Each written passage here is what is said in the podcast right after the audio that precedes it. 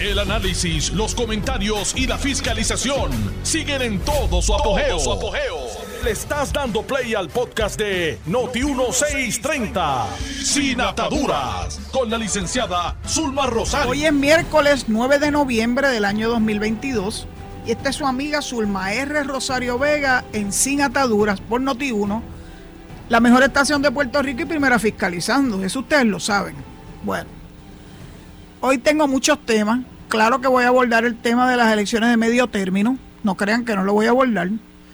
Eh, pero mejor aún, no solamente yo voy a decirle, ¿verdad?, algo de lo que he podido leer. Y son tantas las fuentes de información que a veces uno no sabe ni cuál escoger. Lo importante es que todas digan lo mismo de quién ganó o quién perdió.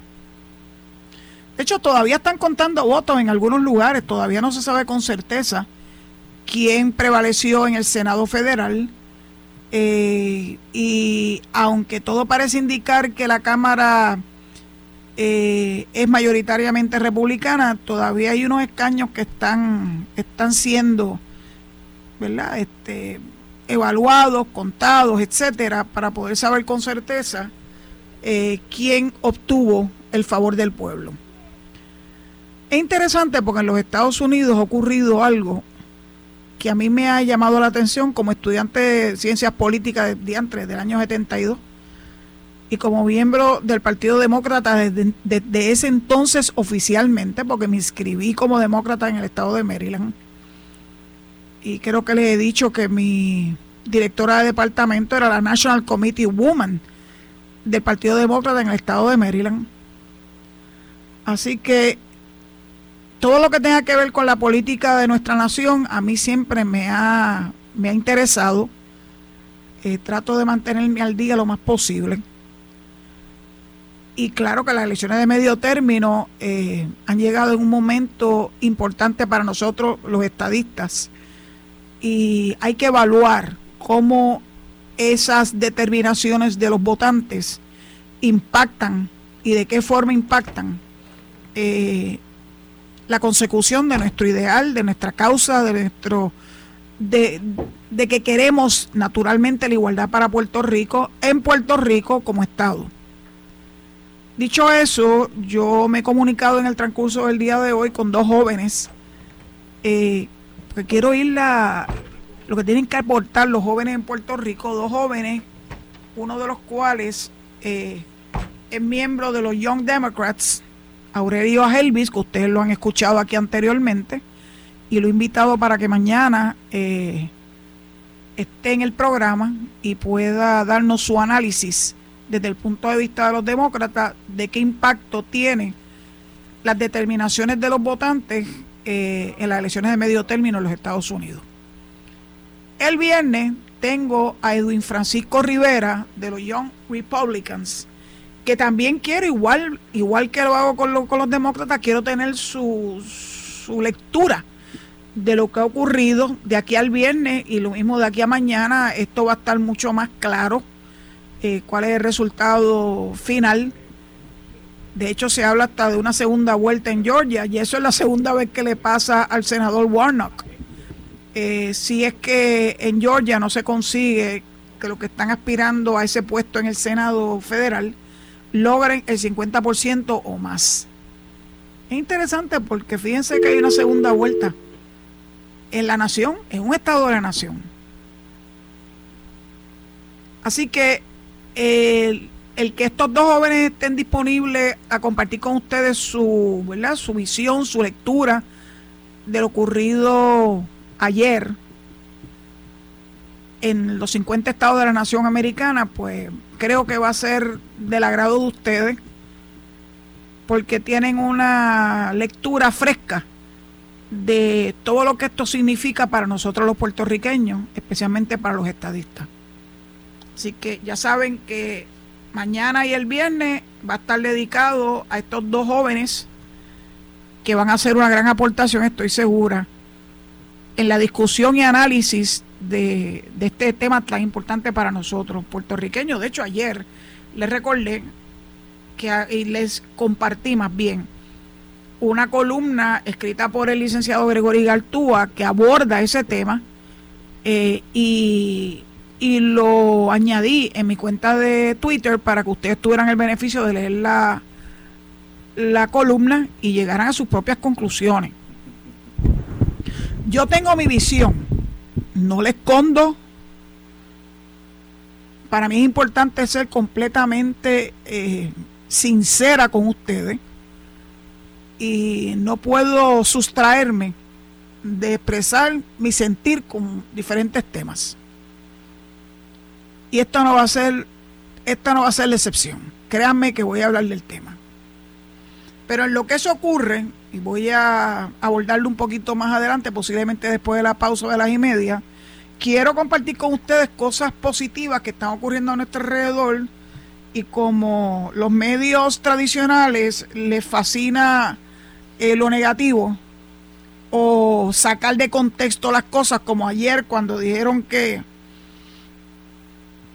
la autoridad de carretera va a tardarse 45 años en reparar las carreteras, nada más lejos de la verdad, es una tergiversación de una expresión que hizo el director ejecutivo de esa agencia, que ustedes saben que la llevo en mi corazón porque fue mi primer trabajo cuando era una adolescente.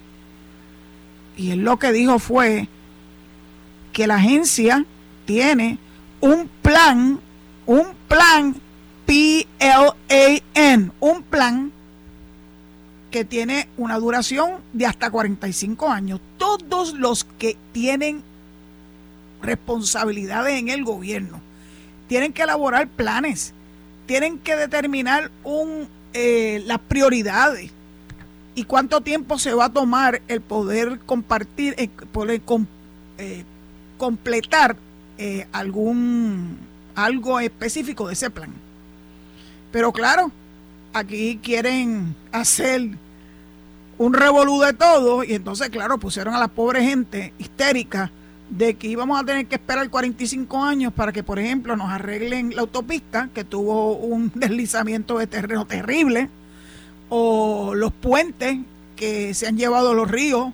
Eh, increíble, la verdad es que no puedo dejar de mencionarle estas cosas porque por lo menos yo trato.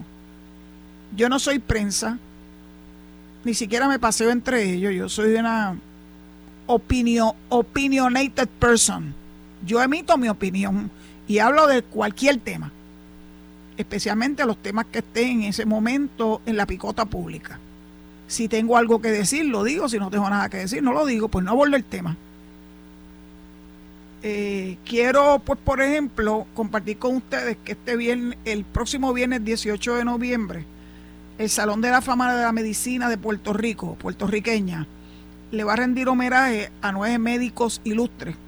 Y de esos nueve médicos ilustres, eh, hay personas que yo personal, que yo conozco y que les puedo garantizar que tienen todos los galones para recibir este y todos los reconocimientos del mundo. El listado incluye al doctor Isaac González Martínez. De hecho, el nombre del doctor González Martínez es el que tiene eh, el hospital oncológico en el centro médico. El doctor, el doctor Oscar Costa Mandri, el doctor Manuel de la Pila Iglesias, eh, ponceño, de hecho el doctor Pila, famoso del hospital doctor Pila en Ponce, el doctor Bailey K. Ashford, que tuvo un impacto eh, reconocimiento porque eh, fue uno de los, de los que descubrió lo de las distintas enfermedades que aquejaban a las personas en Puerto Rico como parte de un trópico. El doctor Guillermo Picó, mi mejor recuerdo del doctor Picó, es que es o fue un gran oftalmólogo, y entonces llega a mi doctora favorita, con todo el permiso y el cariño que le tengo a todos los demás doctores del mundo, ¿verdad? Los que conozco. Que es la doctora Ana Judith Román García. La doctora Román es amiga de la familia desde hace muchísimos años. Mi tía, que Dios la tenga en la gloria, trabajó con ella en la Escuela de Medicina de la Universidad de Puerto Rico. Así que alguien muy cercano a mi familia y que nosotros admiramos súper bien, es neuróloga es maestra de neurólogos, es pionera, se atrevió muy joven a embarcarse, muy, muy joven, a Francia a estudiar, una lumbrera, y estudiar en un idioma que no era el suyo, en francés. Y claro que tuvo las mejores cualificaciones, calificaciones. Y cuando regresa a Puerto Rico quisieron robársela para Harvard. Pero ella decidió quedarse en Puerto Rico y aquí ha hecho su carrera como profesora en recinto de ciencias médicas y como neuróloga en su práctica privada, que todavía la ejerce. La doctora Amalia Martínez Picó, la doctora Lilian Haddock y alguien que yo también conozco muy bien, que es el doctor Norman Maldonado, que es oncólogo y fue presidente de la Universidad de Puerto Rico.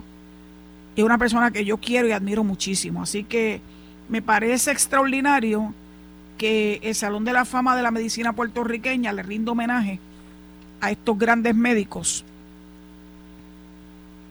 que hicieron y siguen haciendo camino al andar, como dice el poeta español.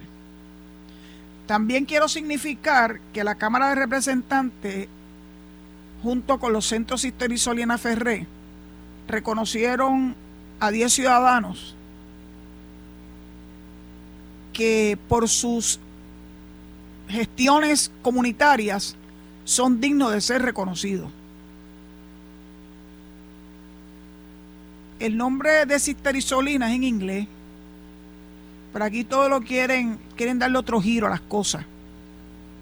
¿Por qué era Sisterisolina? Porque ella era una monja de la orden de Holy Trinity, que es una orden americana y el nombre de ella era Sister Isolina. Aquí lo quisieron puertorriqueñizar. De hecho, aquí la palabra Sor es más para aquellas monjas que vinieron un momento dado desde España. Y así se les llamaba Sol Fulana, Sol Prenseja. En el caso de Sister Isolina era Sister Isolina. Sí, la hermana de don Luis Ferré. Así que ella, por su trabajo extraordinario, particularmente en la playa de Ponce, pues naturalmente eh, se destacó. Una persona muy humilde, tuve la oportunidad de conocerla, y muy dedicada a su pueblo, sin esperar nada a cambio. Pues entonces, en honor a Sister Isolina, se han reconocido a 10 entidades o 10 personas, pero me llama la atención particularmente una, que es de Vieque, que se llama Kids for Green Culebra. Ese proyecto lleva a una persona de nombre Pérez Mitzi Sheila Pérez Morales. Es una historia interesante, porque ella dice que, el, que ella comenzó su amor a Culebra en el año 2007. Fue a Culebra por vacaciones, se enamoró y se quedó. Así que la entrega de este premio para ella es importante porque va a poder adquirir un terreno donde desarrollar un centro comunitario porque ahora mismo lleva a cabo sus gestiones con los niños, con los 200 niños que hay en Culebra, los, todos los niños de Culebra, desde su hogar. Así que me parece extraordinario que ella pueda utilizar este reconocimiento para poder adquirir ese terreno que tanto necesita para poder seguir desarrollando ese proyecto. También se le hace homenaje y se le reconoce a otras personas, ¿verdad? Esta no es la única, pero me llamó la atención alguno de ellos. Una que se llama Lucy Serrano Gastón y el proyecto de ella se llama Come Colegial ella indica que ofrece compra de alimentos a estudiantes universitarios en necesidad. Me parece extraordinario, aunque yo sé que los estudiantes universitarios también pueden adquirir la tarjeta del PAN y todo esto, siempre es bueno que le den esa ayuda adicional para que puedan nutrirse y puedan hacer sus estudios como Dios manda.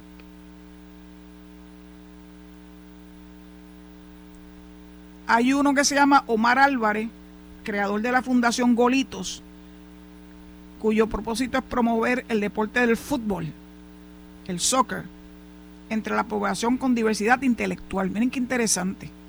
Niños con diversidad intelectual. Entonces, una de las expresiones que hace el sobrino nieto de Sister Isolina es la famosa palabra de inclusivo. Ustedes saben que ayer o antier yo les leí un, unas expresiones de qué es verdaderamente ser inclusivo.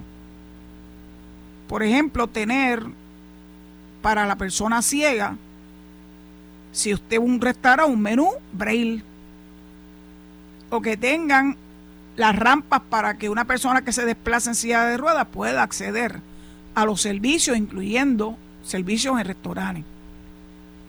Y para una persona que no tiene, ¿verdad?, audición, poder tener a alguien que pueda hablarle en lenguaje de señas. Eso es inclusividad. Todo lo demás son ñoñería. De estar cambiando las letras y con eso pensar que eso los hace inclusivos. Eso no hace inclusivo a nadie. Eso es un fad. Es lo que está de moda y las modas siempre pasan. Lo que nunca va a pasar es que verdaderamente seamos inclusivos con aquellas personas que nos necesitan por sus situaciones personales, por sus situaciones que están fuera de su control, ¿verdad? De, discapacidades. Así que cuando leí este artículo eh, de Leisa Caro en el Nuevo Día de hoy y, encontré la palabra inclusive y here we go again, hasta Antonio Luis o Luis, Luis, Luis eh, la utiliza también, porque está de moda.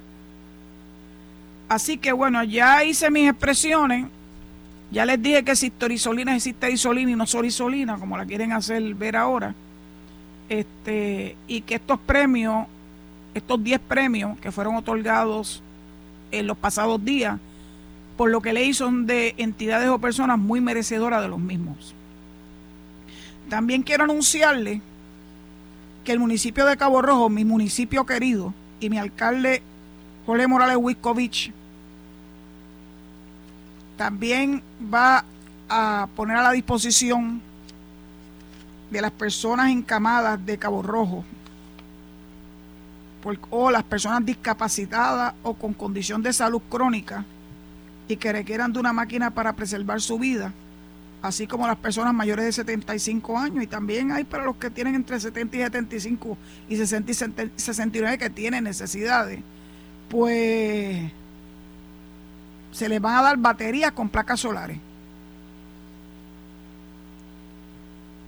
Para que cuando llegue el próximo huracán o la próxima tormenta puedan tener el alivio de que sus máquinas o sus medicamentos no sufran por una falta de energía. Como aquí todos se lo achacan a Luma,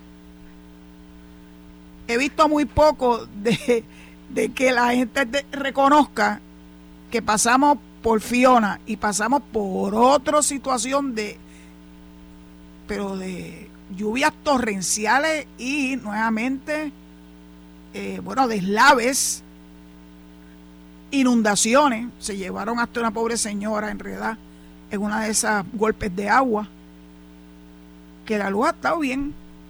Siempre puede que haya alguna que otra, ¿verdad? Avería. Pero en términos generales, tenemos luz, podemos confiar en ella. Pero claro, ya no hay, ya no hay razones para hacer shows. Con Luma, más allá del show que quieren montar en la legislatura, que quieren obligar al gobernador disque para que deje sin efecto el contrato. A pesar de que la constitución de Puerto Rico es clara que los contratos se honran. Pero esta gente honra la constitución cuando les da la gana, cuando les es conveniente. Hablando de ellos, el domingo es la famosa asamblea del Partido Popular, que han tenido muchísimas dificultades para poder celebrar la misma. Incluso se le hizo difícil conseguir un lugar donde llevarla a cabo. Consiguieron uno en, entre Guaynabo, entre La Muda y, y Cagua y Río Piedra. Yo me imagino el sitio, yo no sé cuál es, pero será cerca del, de la piedra del Peñón de la Pava, que está en la número uno allá, entre La Muda y Caguas. Entonces, Gloria Ruiz Cuilan, que está muy pendiente de las cosas que están ocurriendo en la política local, nos indica en su columna de hoy, eh, en la página 26 del Nuevo Día, sin identificar el 100% de los delegados en ruta a la Asamblea de Programa y o Reglamento este domingo, el Partido Popular Democrático solo identificó un 70% de los delegados necesarios para realizar el evento. Reveló el secretario general de la colectividad, Luis Vega Ramos. Aún así, el ex representante justificó la merma de un 30% de los delegados, indicando que en ninguna elección en el mundo va el 100%. Repitió la misma justificación cuando se le preguntó cuáles fueron las causas para no identificar al 100% de los delegados que debieran totalizar 192. 192 trapos de delegados. Y no se pueden identificar 192 delegados. Algo está ocurriendo en el seno del Partido Popular que naturalmente le ha levantado la banderita a un grupo de líderes de insatisfacción de cómo se están llevando a cabo estas estas gestiones, ¿verdad? Eh, que son necesarias para el sostén de un partido político. Vega Ramos se comprometió a proveer la lista de delegados seleccionados, pero al cierre de esta edición no lo hizo. El PPD estableció como fecha límite el 6 de noviembre, que ya pasó, el domingo pasado, para la selección de los delegados que participarán de la asamblea a celebrarse el próximo domingo en el Caribbean Convention Center en Guaynabo.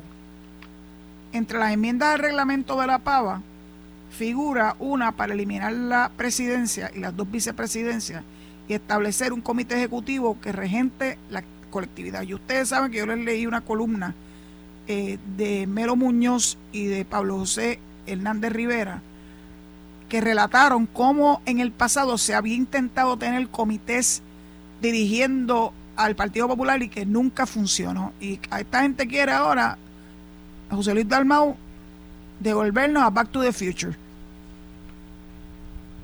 Un grupo de líderes, de líderes del PPD que Gloria Ruiz Cuilas no identifica, pero sabemos quiénes son. Está Jesús Manuel, está Héctor Ferrer Jr., está el ex comisionado electoral del Partido Popular y exalcalde de Ceiba y ex convicto por corrupción. Están unos cuantos líderes del Partido Popular que no están conformes, Charlie Delgado, que no están conformes con la forma en que se está manejando este asunto. Ellos quieren que se restablezca la votación directa de los populares para elegir en febrero del 2023 a un nuevo presidente y dos vicepresidentes, que es lo que ha operado en el partido desde hace muchísimos años. El grupo envió la semana pasada una carta a Vega Ramos solicitando la información inherente a la asamblea, entre ellos las normas que regirán el evento y la lista de los delegados. Pues ni lo uno ni lo otro. Entonces la respuesta de Vega Ramos es que la organización de la, de la asamblea es transparente. Ay, que mucho les gusta esa palabra. Transparente, los procesos han sido transparentes. Acuso residuo de la comunicación que hicieran algunos compañeros y estamos en proceso de ver cómo seguimos dando los anuncios para que todo el mundo tenga claro que los procesos en el Partido Popular se están haciendo de acuerdo a la mayor, adivinen qué, transparencia, a la mayor democracia y en conformidad con nuestro reglamento aplicable. Al insistirse en si el reclamo sería respondido, el secretario general indicó que los que deben, miren, esto se llama la técnica de rebote. Los que deben contestar los compañeros es si la carta parte de una posición de suspicacia en contra de los procesos internos del Partido Popular. Arde la pava. Bueno, dicho eso, pues nos tenemos que ir a la pausa y es la hora acordada. Le devuelvo el micrófono a Edwin y nos escuchamos una vez culminen esta, esta pausa, que ya todos estamos acostumbrados a ella. Entonces hablo de otras cosas que tengo en el tintero. Muchas gracias. Estás escuchando el podcast de Sin Atadura. Sin Atadura. Con la licenciada Zulma Rosario. Por Noti1630. Noti1. Aquí estamos. Bueno, hoy necesito concluir con el relato que le he estado haciendo los pasados días sobre el juicio que se está celebrando en el Tribunal Federal ante la jueza Aida Delgado contra dos acusados a los que se le imputan haber creado un esquema para lucrarse de unos fondos públicos que iban dirigidos al centro de trauma de Mayagüez. Ha habido cosas que verdaderamente son novedosas, que nos llamaron poderosamente la atención, como por ejemplo que la defensa optara por sentar en la silla de los testigos a, los dos acusados. Eso no se estila, no es, no es muy común. Pues como les he explicado, en el ámbito penal, quien tiene el peso de la prueba es la fiscalía, el Ministerio Público. Y los acusados no tienen que decir ni esta boca es mía, sus abogados van a estar allí, ¿verdad? Pendientes para asegurarse de que sus derechos no sean infringido, eh, hacer las expresiones que entiendan propias para beneficio de sus clientes, contrainterrogar los testigos de la fiscalía. O sea, eso es lo que normalmente ocurre en un, en un pleito, en un juicio de carácter penal, sea en los juicios, sea en el ámbito estatal o en el federal. Pues en este los dos acusados optaron por sentarse en la silla de los testigos. Es tan interesante que uno de ellos, el que fue juez, Arnaldo Irizarri, admitió que cuando le dieron el contrato de 10 mil dólares mensuales, el municipio el hermano del alcalde de nombre Osvaldo le pidió que de esos 10 mil sacara 2 mil todos los meses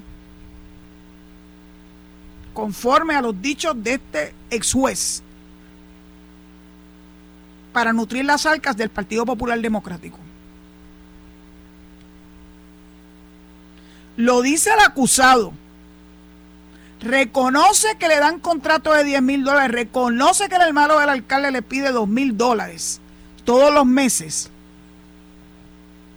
Una especie de mordida.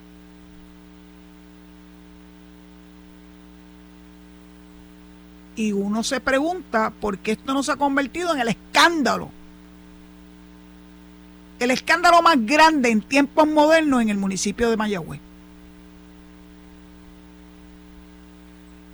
Sí, yo he leído de esto en el periódico. El Nuevo Día tiene a uno de sus reporteros allí en el tribunal escuchando los testimonios que se vierten para récord.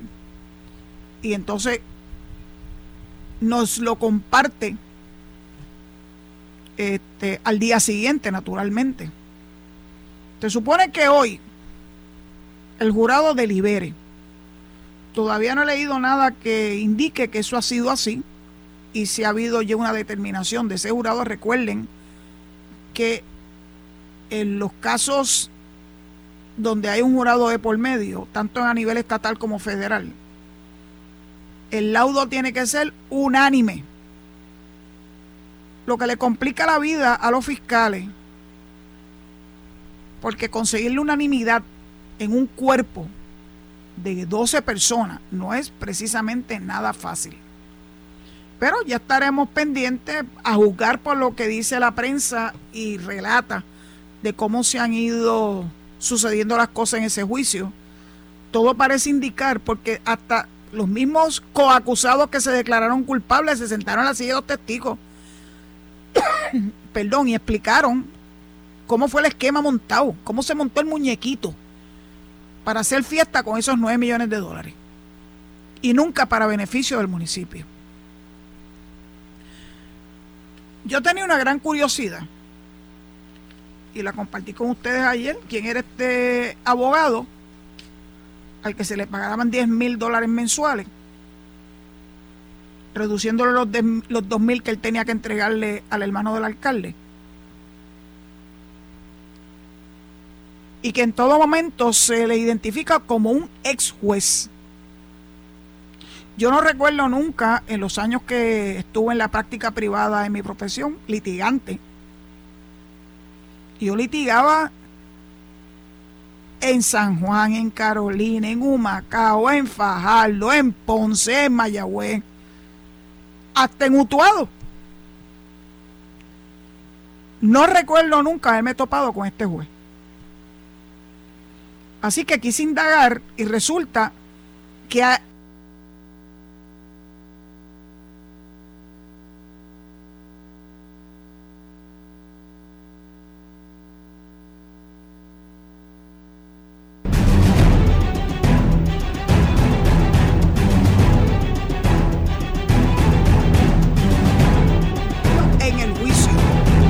Báez Galip.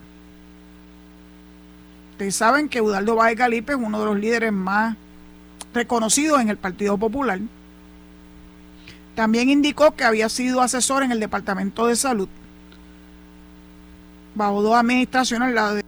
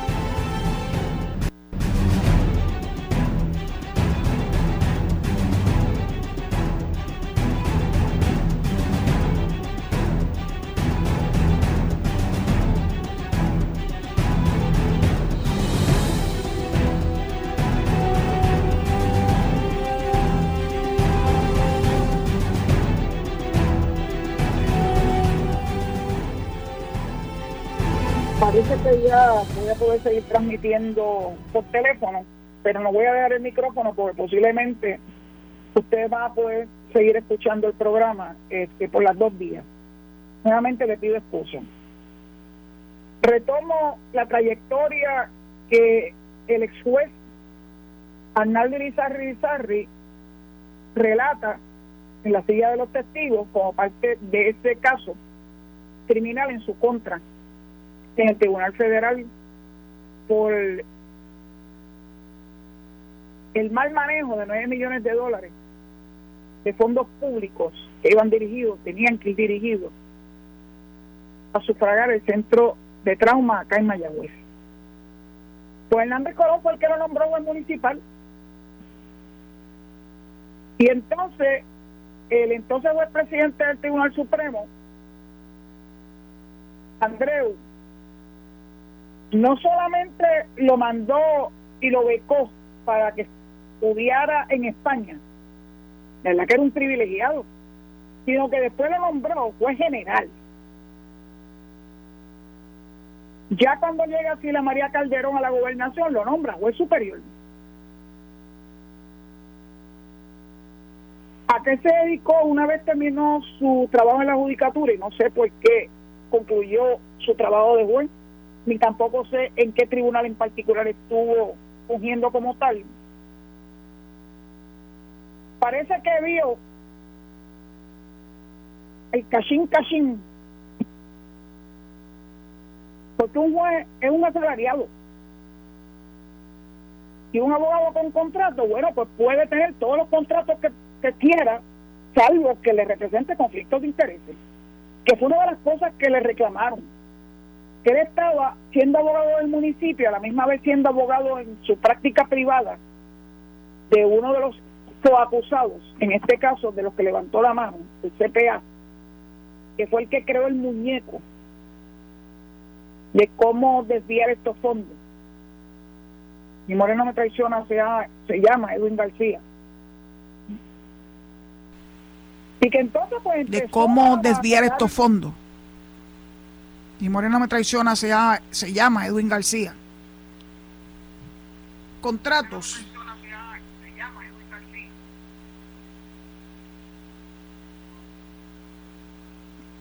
Me estoy oyendo a mí misma. Yo no sé qué está haciendo mi amigo allá en los controles. Dice que ya finalmente.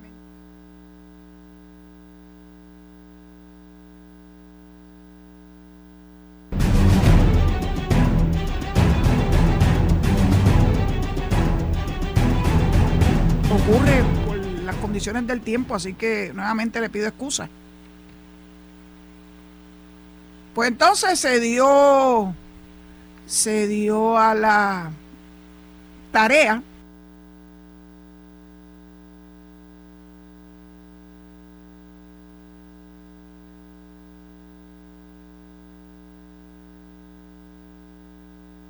Yauco, en San Juan y en Mayagüez. Estoy segura que en la época en que los regentes de esos municipios eran populares. Porque todos y cada uno de ellos tuvieron alcaldes populares. Así que presumo que en la época en que los alcaldes populares estaban en esas distintas alcaldías que acabo de mencionarle, pues entonces les tendían contrato a Arnaldo Urizarri Sarri, que naturalmente era un prohombre. Y eso fue lo que quiso transmitir cuando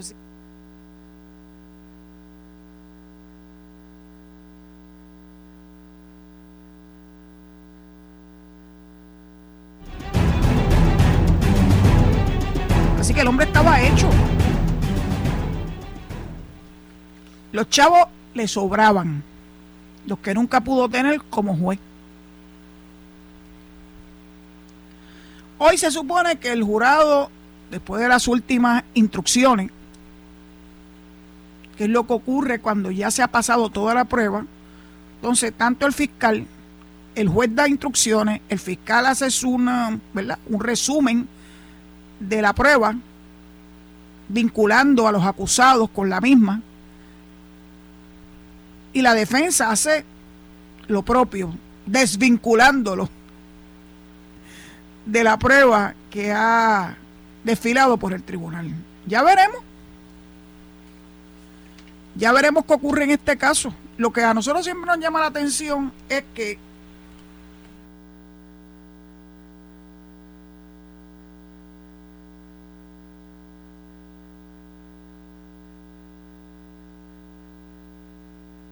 por menos que esto se han llevado enredado unas cuantos y están cumpliendo cárcel y era tan cercano, Guillito, que él era el presidente de la corporación, además de ser el alcalde.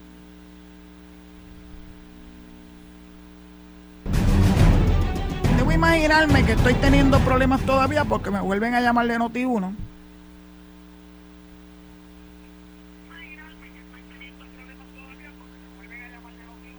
No, pues no estoy teniendo problemas, pues yo me estoy escuchando a mí misma a través del teléfono. Quiere decir que sí, que se está transmitiendo. Puede que haya intermi los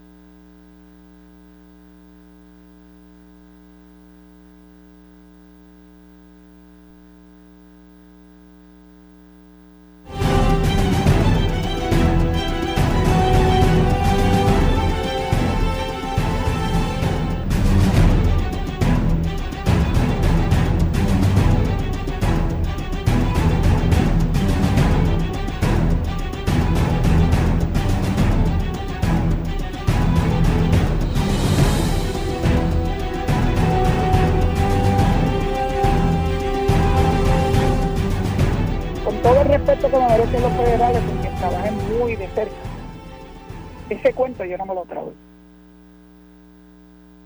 Villito era presidente, de, no solamente alcalde, presidente de la corporación Medi. Este abogado le rendía directamente a él y todas las demás personas que han levantado las manos y han reconocido que han violado la ley, todos eran cercanos a Guillito. No me trago el cuento de que Guillito era una víctima, no me lo trago. Ya veremos, el paso del tiempo es extraordinario. Eventualmente se va a conocer toda la verdad.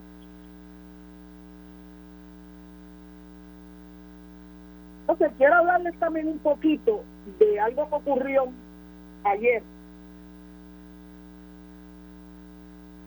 En el caso que está llevando el FEI contra Raúl Maldonado, por violaciones a la ley de ética, by the way.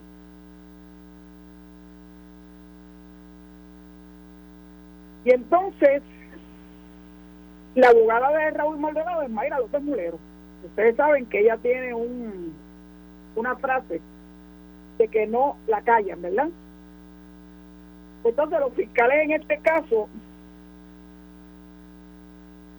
hicieron expresiones similares a las que nos tiene acostumbrada Mayra, a quien conozco, de que no nos callan ni nos van a amedrentar.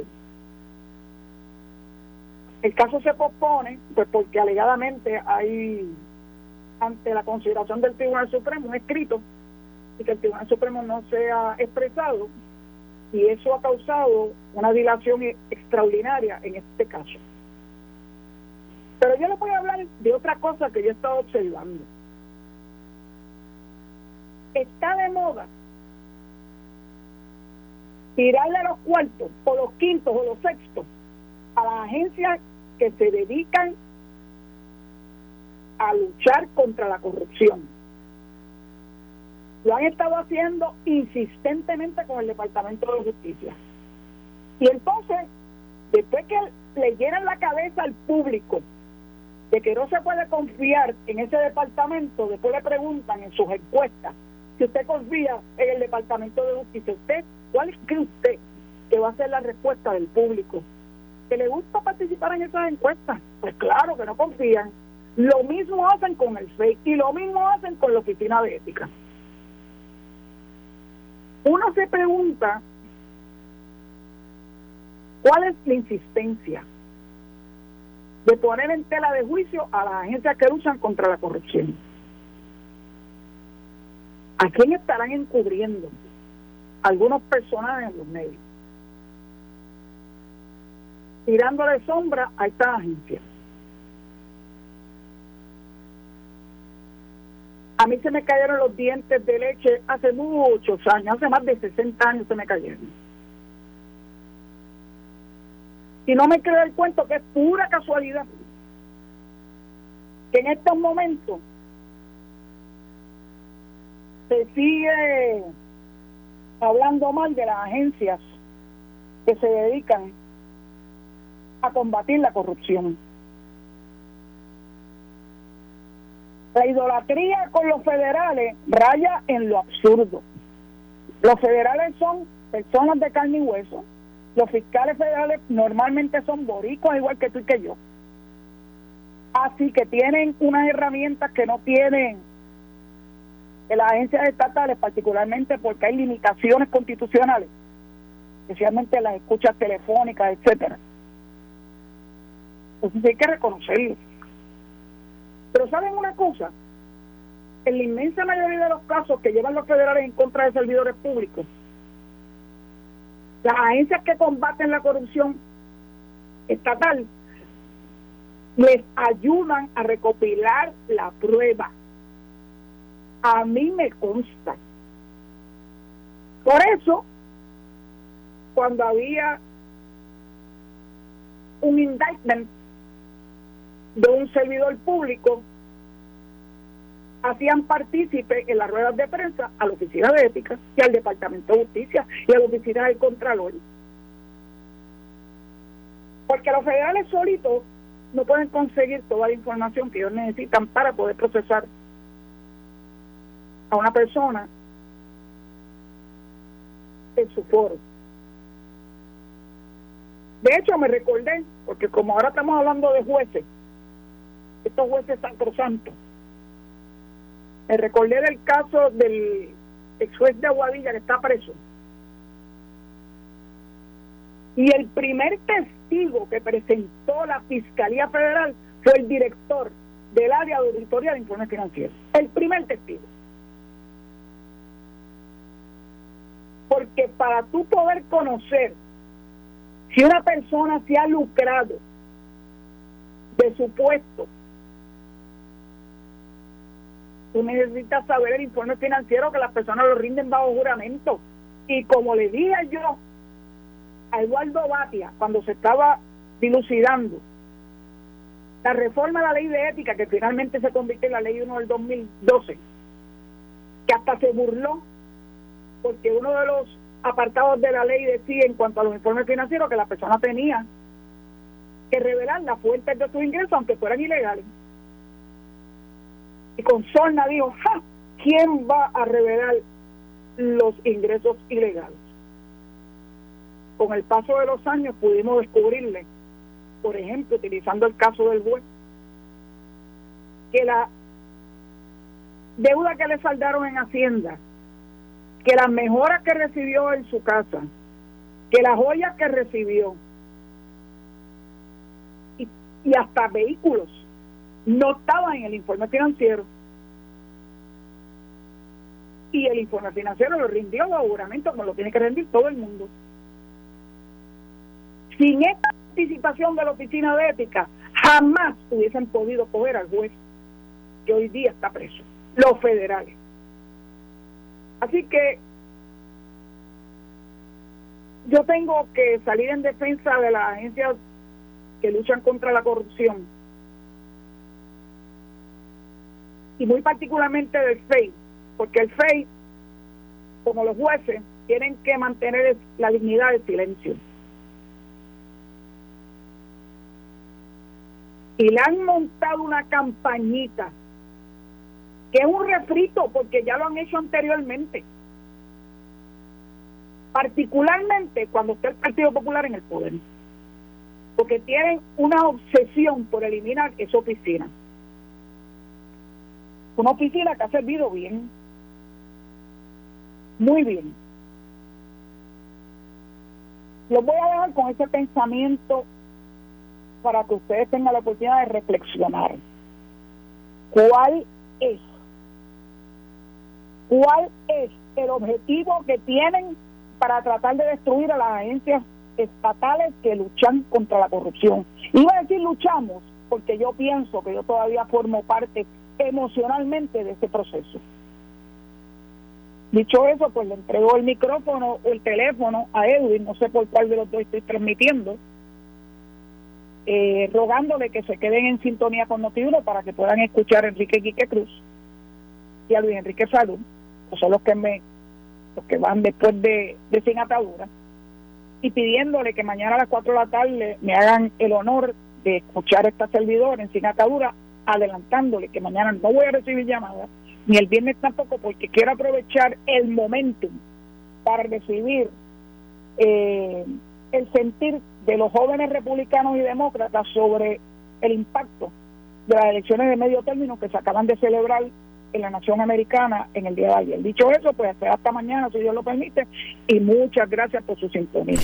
Esto fue el podcast de Noti1630, sin ataduras, con la licenciada Zulma Rosario.